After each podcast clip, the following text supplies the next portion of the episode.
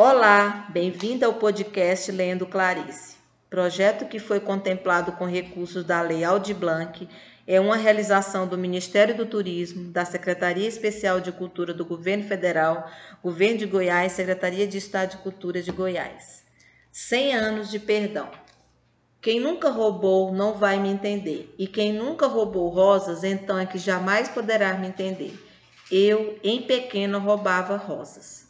Havia em Recife inúmeras ruas, a Rua dos Ricos, ladeada por palacetes que ficavam no centro de grandes jardins. Eu e uma amiguinha brincávamos muito de decidir a quem pertenciam os palacetes. Aquele branco é meu. Não, eu já disse que os brancos são meus. Mas esse não é totalmente branco, tem janelas verdes. Parávamos às vezes longo tempo, a cara imprensada nas grades olhando. Começou assim. Numa das brincadeiras de essa casa é minha, paramos diante de uma que parecia um pequeno castelo. No fundo via-se um imenso pomar e à frente, em canteiros bem ajardinados, estavam plantadas as flores. Bem na isolada, no seu canteiro, estavam a rosa, apenas entreaberta, cor de rosa vivo. Fiquei feito boba, olhando com admiração aquela rosa altaneira que nem mulher feita ainda não era. E então aconteceu. No fundo de meu coração, eu queria aquela rosa para mim. Eu queria, ah, como eu queria. E não havia jeito de obtê-la. Se o jardineiro estivesse por ali, pediria a rosa, mesmo sabendo que ele nos expulsaria como se expulsam moleques. Não havia jardineiro à vista, ninguém e as janelas, por causa do sol, estavam de venezianas fechadas.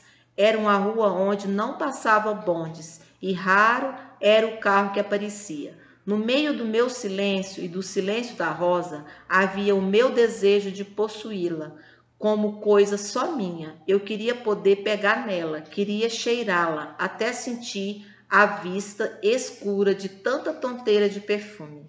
Então não pude mais. O plano se formou em mim, instantaneamente cheio de paixão, mas, como boa realizadora que eu era, raciocinei friamente com minha amiguinha, explicando-lhe qual seria o seu papel. Vigiar as janelas da casa ou a aproximação ainda possível do jardineiro, vigiar os transeuntes raros da rua. Enquanto isso, entreabri lentamente o portão de grades um pouco enferrujadas, contando já com um leve rangido. Entreabri somente o bastante para que o meu esguio corpo de menina pudesse passar, e pé ante pé, mais veloz, andava pelos pedregulhos que rodeavam os canteiros. Até chegar à rosa, foi um século de coração batendo. Eis-me afinal diante dela. Para um instante, perigosamente, porque de perto ela ainda é mais linda. Finalmente começa a lhe quebrar o galho, arranhando-me com os espinhos e chupando o sangue dos dedos. E de repente, ei-la, toda na minha mão. A corrida de volta ao portão tinha também de ser sem barulho. Pelo portão que deixara entreaberto, passei segurando a rosa. E então nós duas, pálidas, eu e a rosa, corremos literalmente para longe da casa. O que é que eu fazia com a rosa? Fazia isso, ela era minha. Levei-a para casa, coloquei-a num copo d'água, onde ficou soberana, de pétalas grossas, aveludadas, com vários entretons de rosa chá.